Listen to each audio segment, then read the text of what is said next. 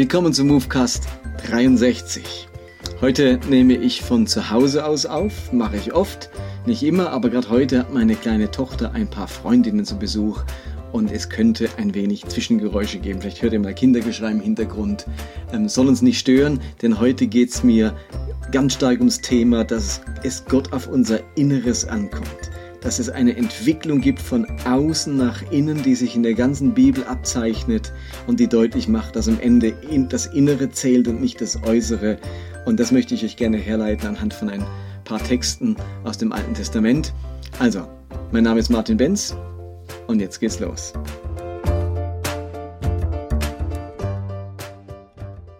Vor einiger Zeit habe ich in meiner stillen Zeit, in meiner Zeit, wo ich persönlich Bibel lese, einen Text gelesen, der mich beschäftigt hat, angeregt hat und auch irgendwo inspiriert hat.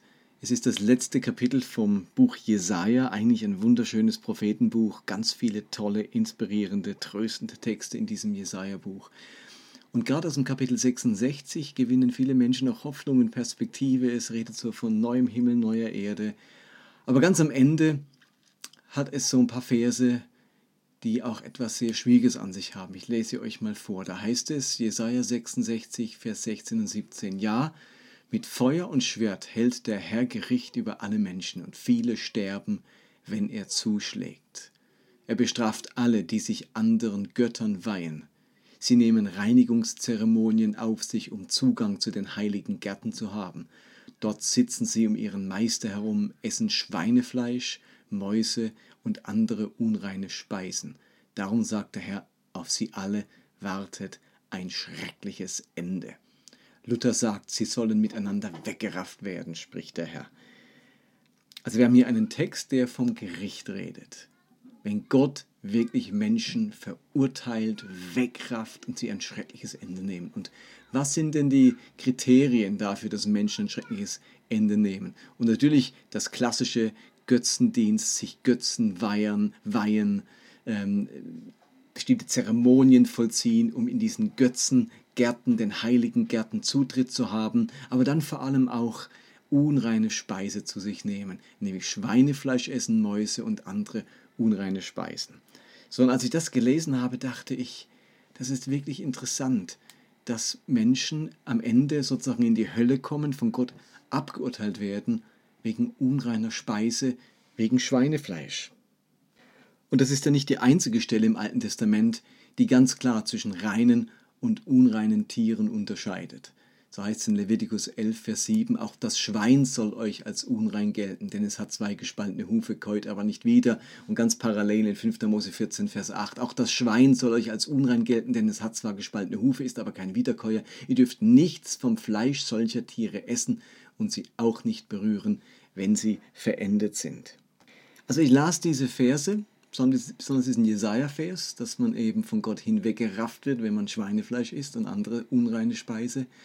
Und mir kam eine Bibelstelle in den Sinn, die in 1. Korinther 8, Vers 8 steht.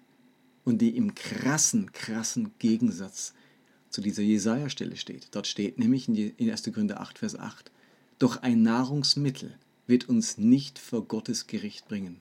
Wir haben keinen Nachteil, wenn wir nicht davon essen und keinen Vorteil, wenn wir davon essen. Also Speise, sagt Luther, oder hier der neuen evangelistischen Übersetzung, ein Nahrungsmittel wird uns nicht vor Gottes Gericht bringen. Macht keinen Unterschied bei Gott. Ich könnte auch sagen, Gott ist es wurscht egal, was wir essen. Und ich möchte euch gerne noch ein paar andere Stellen vorlesen, die in ähnlicher Weise zum Ausdruck bringen, dass Schweinefleisch oder sonstige unreine Speise kein Problem mehr sind. Jesus selbst sagt im Markus Evangelium Kapitel 7 Vers 19, denn es da redet er von, von der Speise und so weiter, und es kommt ja nicht in sein Herz, sondern geht in den Magen und wird im Abort wieder ausgeschieden. Damit erklärte Jesus alle Speisen für rein. Stellt euch das einmal vor. Wir haben kapitelweise Speisevorschriften im Alten Testament. Und die sind von hoher Bedeutung. Und sich nicht an sie zu halten, war verdammungswürdig. Man ist schuldig geworden, man wurde ausgerottet aus dem Volk. Und jetzt kann Jesus, der Sohn Gottes, mit dem Geist Gottes, dem Sinn Gottes sagen, er erklärt alle Speisen für rein. Oder in Kolosser 2 ab Vers 21 steht, Weshalb lasst ihr euch vorschreiben, du darfst dieses nicht anfassen, jenes nicht essen und musst dich von ganz bestimmten Dingen fernhalten. Sie alle sind doch dazu da, dass man sie für sich nutzt und verzehrt. Warum lasst ihr euch noch Vorschriften von Menschen machen? Oder im ersten Timotheusbrief schreibt Paulus in Kapitel 4, Vers 3, diese Lügner verbieten das Heiraten und fordern den Verzicht auf bestimmte Speisen, die Gott doch geschaffen hat, damit sie von denen, die an ihn glauben und die Wahrheit erkannt haben, mit Dankbarkeit genossen werden. Denn alles, was Gott geschaffen hat, ist gut. Wir müssen nichts davon ablehnen, wenn wir es mit Dank an Gott angenommen haben. Ich habe überlegt, das ist jetzt wirklich ein krasser Gegensatz. Ich meine, was ist denn da los? Was ist denn da los im Himmel? Was ist denn da mit der Moral des Himmels passiert? Findet Gott auf einmal unproblematisch, was er zuvor total abgelehnt hat? Ich meine, an der einen Stelle bringt einen das Essen von Schweinefleisch ins Gericht und in die Verdammnis und wird deswegen hinweggerafft. Und das andere Mal sagt uns die gleiche Bibel, dass uns das nicht ins Gericht bringt, bringt und überhaupt keinen Unterschied bei Gott macht. Ja, was stimmt denn jetzt? Hat sich denn da bei Gott was verändert? Also bei so einer Stelle fragt man sich ja immer wieder, sag mal, ist das derselbe Gott? Ähm, wie, wie kann derselbe Gott einmal etwas verabscheuen und deswegen Menschen hinwegraffen und das andere Mal sagen, das macht gar nichts, wenn ich davon ausgehe, dass beide Texte inspiriert sind. Und das ist ja grundsätzlich meine Prämisse. Ich glaube, dass die ganze Bibel inspiriert ist. Ich bin kein liberaler Theologe, der sagt, da hat sich was eingeschlichen, das können wir alles hier nicht annehmen, das stammt gar nicht von Gott oder eigentlich einem, einem äh, göttlich inspirierten Autor. Ich glaube, dass beides von Gott ist, dass Gott wirklich beides gesagt hat. Wie kriegt man denn das jetzt zusammen?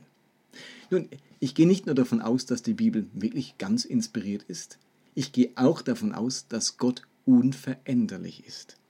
Also der Lösungsansatz, dass Gott sich verändert hat, und damals hat er so gedacht bei Jesaja und im Korintherbrief bei Paulus denkt er so, hat sich also verändert? Nein, das glaube ich sicher nicht. Für mich ist Gott unveränderlich, derselbe gestern, heute in alle Ewigkeit. Warum? Wenn Gott sich verändern würde, dann müsste es einen Maßstab über ihm geben, an dem Gott selbst sich orientieren könnte. Also dann muss es eine, einen Anlass zur Veränderung, zur Weiterentwicklung, zum Umdenken außerhalb von Gott geben, ein, ein Maßstab, der über ihm liegt, an dem Gott selbst sich orientiert und zu dem er hin sich entwickelt. Und das gibt es nicht. Gott ist und bleibt der höchste Maßstab. Da gibt es nichts neben oder über ihm. Und deswegen kann Gott nur der Unveränderliche sein. Also, wenn sich aber Gott nicht ändert, dann ändert sich etwas anderes. Sein Handeln an uns ändert sich. Und da sind wir beim wieder beim Thema Erziehung Gottes. Gott erzieht uns als Menschheit. Und das sind anfangs Dinge verboten, die später erlaubt sind. Sie sind am Anfang schädlich und später nicht mehr. In einem Erziehungsprozess, in einem Entwicklungsprozess, in einem Weiterentwicklungsprozess ändert sich das, was man mir zumuten und zutrauen kann. Es ändert sich das, womit ich zurechtkomme oder was jetzt in meinem Erkenntnishorizont liegt. Wenn ihr also mich gefilmt hättet als Vater, die letzten äh, 30 Jahre meines Lebens, dann hättet ihr aus meinem Munde gehört, du darfst keinen Alkohol trinken, ausgesprochen gegenüber meinem Sohn. Dem gleichen Sohn gegenüber hätte ich aber 20 Jahre später oder 18 Jahre später gesagt, du darfst Alkohol trinken. Jetzt könntet ihr sagen, ich habe mich verändert. Erst fand ich Alkohol schlecht und dann finde ich Alkohol gut. Nein, es hat nichts damit zu tun, dass ich meine Meinung zum Alkohol verändert hätte, sondern mein Handeln an meinem Sohn hat sich verändert. Denn als er drei Jahre alt war, musste ich ihm sagen, und als er fünf und zehn und 15 war, musste ich ihm sagen, für dich ist Alkohol verboten. Das geht nicht, das hat für dich schädliche Wirkung. Du kannst damit nicht umgehen, das überfordert dich, das überfordert deinen Körper und deine Leber und deine Nieren und so weiter. Aber als er dann ausgewachsen war, fertig entwickelt war oder zumindest körperlich so reif war, dann konnte ich ihm sagen, du darfst Alkohol trinken. Ab 16 darfst du ein Bier trinken, ab, 18 darfst du einen Schnaps trinken. Also mein Handeln an ihm, meine Anweisung an ihn ändert sich, aber nicht meine Einstellung zum Alkohol. Nicht ich habe mich verändert, sondern mein Sohn hat sich verändert und deswegen konnte ich ihm Dinge erlauben, die ich ihm vorher verbieten musste. Das hat mit seiner Entwicklung zu tun. Und seine Entwicklung war nur möglich auf eine gesunde Art und Weise, weil es am Anfang bestimmte Regeln gab, die es später nicht mehr brauchte. Und diese Entwicklung hilft uns, die Bibel nicht als flaches Buch zu lesen, sondern vielmehr ihren Sinn, ihre Absicht zu erkennen, nämlich sie will uns erziehen. Ich könnte sagen, die Entwicklung, die Gott als Vater im Sinn hat, ist die Entwicklung von außen nach innen, von, nach innen, von äußerlich zu innerlich, vom äußeren Menschen zum inneren Menschen. Ihr müsst euch vorstellen, das geschieht bei ganz vielen Bereichen, dass wir eine Entwicklung von außen nach innen haben, von äußerlich nach innerlich. Denkt daran, dass ein, ein Beispiel wäre das Gesetz, die zehn Gebote.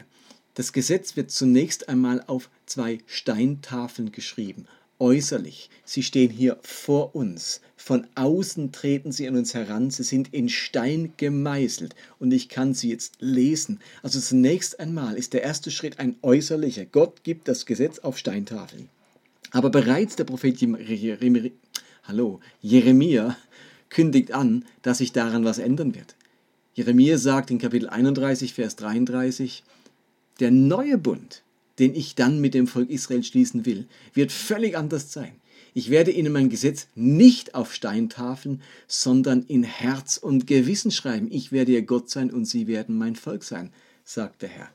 Also das ist doch ganz spannend.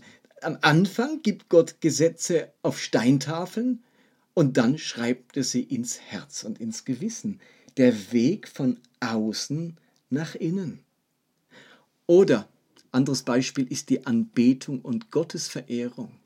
Am Anfang geschieht diese Anbetung äußerlich. Wir lesen zum Beispiel in Levitikus 2, wenn jemand Jahwe ein Speiseopfer bringen möchte, dann soll es aus Feinmehl bestehen, auf das er Öl gießen und Weihrauch legen muss. Er soll es zu den Priestern und der Nachkommenschaft Aarons bringen, dann nehme er eine Handvoll von dem mit Öl durchtränkten Mehl und, und, mit, und dem Weihrauch und der Priester verbrenne diesen Teil der Gabe auf dem Altar. Es ist ein Feueropfer, dessen Geruch Jahwe befriedigt. Wir merken hier, Anbetung, Gottesverehrung geschieht äußerlich. Da wird handfestes Zeug genommen, Öl und Mehl und Weihrauch und das wird verbrannt, da brennt wirklich etwas, da wird Hitze erzeugt, da gibt es hinterher Asche. Und dieses Äußere betet Gott an, ist ein Ausdruck der Verehrung und Gott reagiert darauf und ist durch diesen Geruch befriedigt.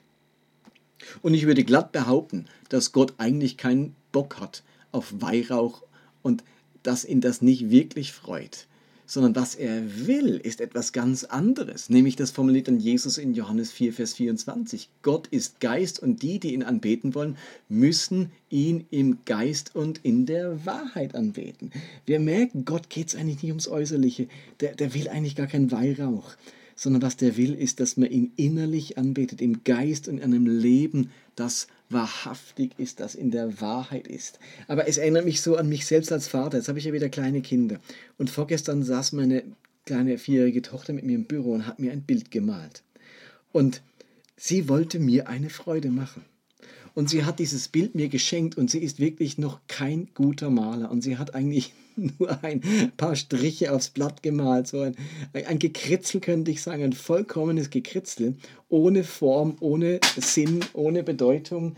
Und diese dieses Gekritzel war aber ihr Ausdruck von Papa, ich will dir eine Freude machen, ich schenke dir das jetzt. Und da muss ich immer aufpassen, dass ich dieses Bild nicht sofort ins Altpapier schmeiße, sondern irgendwo in eine Mappe mit ihren gesammelten Werken. Also habe ich eigentlich, ich, hat dieses Bild eine Bedeutung. Vom Bild her nicht, das ist gekritzelt, aber es hat eine Bedeutung, weil sie in ihren Fähigkeiten, mit ihrem Vermögen mir eine Freude machen will aber es ist an sich nicht das, was ich möchte. Also ich hoffe nicht, dass ich mein Leben lang äh, ein Gekritzel geschenkt bekomme von meiner Tochter. Das ändert sich. Und ähnlich kommt es mir hier vor mit der äußeren Gottesverehrung, als die Menschen ein, ein, eine Menschheit des Äußerlichen waren, der äußeren Gottesverehrung, denn so hat das funktioniert von Menschengedenken in der Antike und vom Anfang. Da war alles äußerlich, da war der ganze Mensch veräußerlich. Seine Welt war eine rein ähm, äußerliche Welt, keine immanente Welt. Da hat man auch alles nach außen projiziert. Da war also auch meine inneren Gefühlsregungen waren am Schluss Dämonen oder ein Zauber oder sonst etwas. Also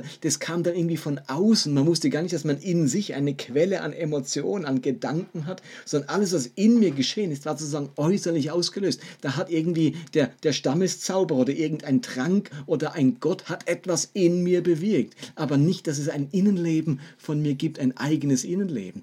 Also wir haben eine ganz stark äußerliche Menschheit und die Entdeckung des Innerlichen, das ist ein Entwicklungsschritt und deswegen ändern sich eben auch die Gebote so. Möchte ich noch ein anderes Beispiel machen. Auch das Thema Reinheit und Unreinheit funktioniert auf gleiche Weise.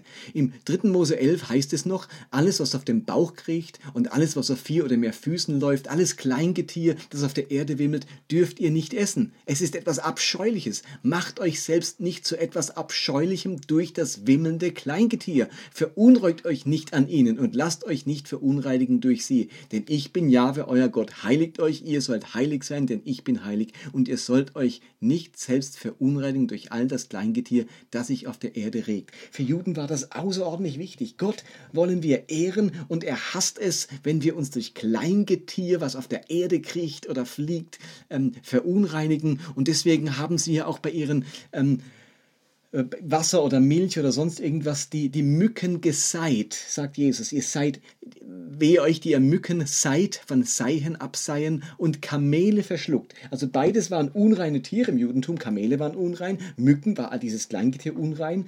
Und Jesus sagt, also ihr seid die Mücken, also das, die kleinste Mücke, äh, die, die, die seid ihr ab, damit ihr ja nichts Unreines esst also auf der einen Seite macht ihr, haltet ihr es ganz gewissenhaft genau, aber ihr verschluckt ein Kamel. Also das ist, glaube ich, die, die 100.000-fache ähm, äh, Gewichtsmenge zwischen einer Mücke und einem Kamel und das wird ganz verschluckt. Also da macht er überhaupt kein Aufsehen, obwohl das so unrein ist. Damit will Jesus sagen, ähm, die Kleinigkeiten achtet ihr, aber das wirklich Wichtige, das verpasst ihr. Also die Idee an diesem Text von Levitikus, Kleingetier verunreinigen, ist, von außen her mache ich mich unrein. Und jetzt kommt Jesus und sagt in Markus 7, nichts, was von außen in den Menschen hineinkommt, kann ihn vor Gott unrein machen. Unrein macht ihn nur, was, von, was aus ihm selbst herauskommt.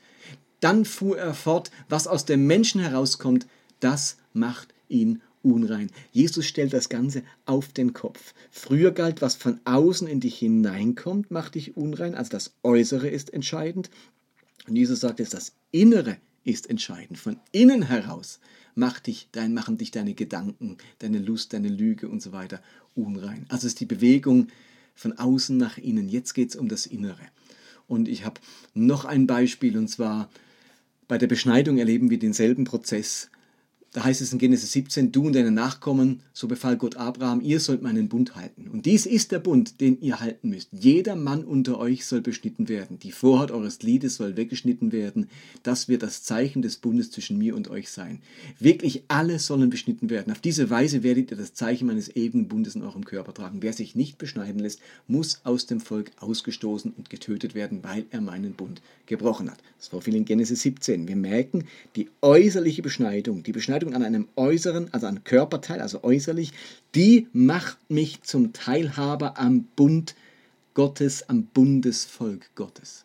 Ja, und jetzt kann Paulus in Römer 2 sagen, Vers 28, beim Judesein geht es nicht um äußerliche Merkmale und bei der Beschneidung nicht um den äußeren körperlichen Vollzug. Die wahren Juden sind die, die es innerlich sind, und die wahre Beschneidung ist die Beschneidung des Herzens, die nicht nach den Buchstaben des Gesetzes erfolgt, sondern durch den Geist Gottes. Juden in diesem Sinne suchen nicht den Beifall der Menschen, aber sie werden bei Gott Anerkennung finden. Und wir merken an dieser Stelle deutlicher fast als bei allen anderen, es geht Gott nicht um Äußerlichkeiten.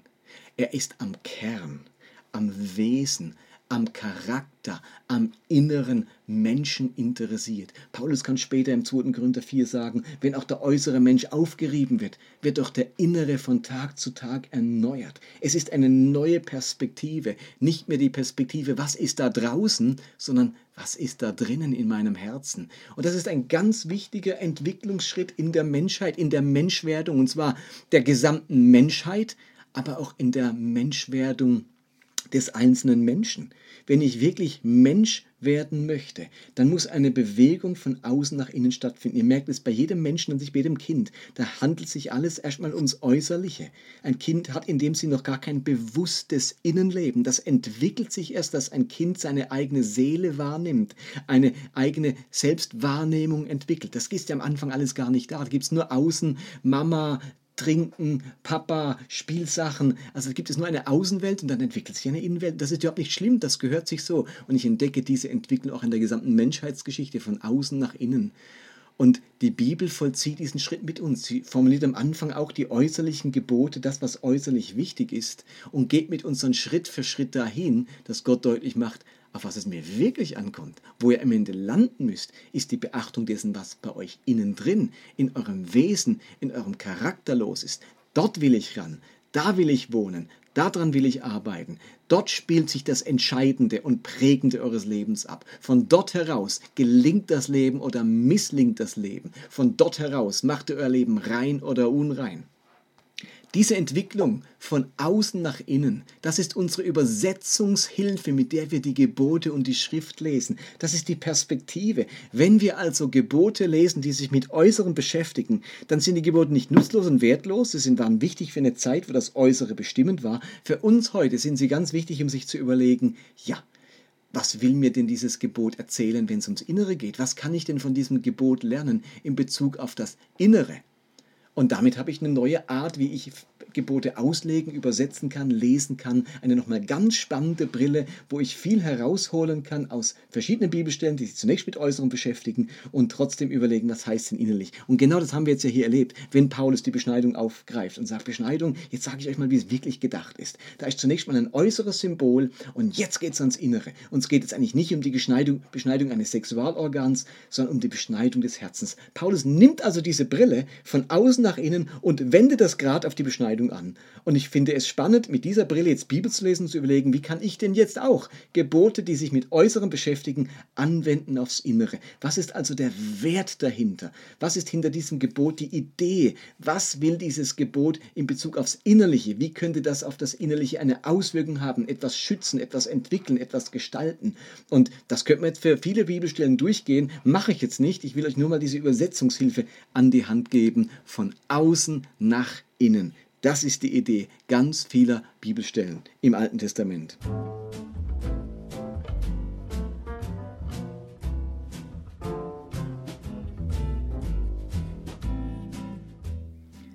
Das war Movecast 63. Vielen Dank, dass ihr dabei wart. Das Thema Charakter, Charakterentwicklung, mein Inneres wird uns noch einen Moment beschäftigen. Die nächsten Folgen werden ein Interview mit Dr. Bernhard Ott sein, einem Theologen, den ich gut kenne und schätze. Und er arbeitet gerade an einem neuen Buch zum Thema Charakterentwicklung, hat viel Martin Buber studiert dazu und sich tiefe Gedanken gemacht zu diesem Thema. Und die wahrscheinlich die nächsten beiden Folgen werden mit Dr. Bernhard Ott sein. Ich glaube, ihr könnt gespannt sein. Ansonsten habt ihr gemerkt, es gibt hier neue Musik auf dem Movecast. Das hat damit zu tun mit Urheberrechtsthemen. Und was ihr gerade hört, und auch die Anfangsmelodie stammen von Kevin McLeod. Die hat er äh, kostenlos und ohne Lizenz zur Verfügung gestellt unter Creative Commons. Ich werde das auch verlinken in meinen Show Notes. Ähm, einfach, dass das erwähnt und gesagt ist.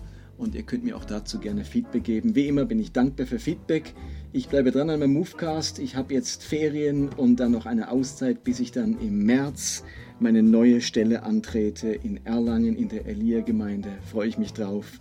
Und ich mache also weiter und hoffe, dass auch ihr dabei bleiben werdet. Okay, dann macht's gut. Bye bye.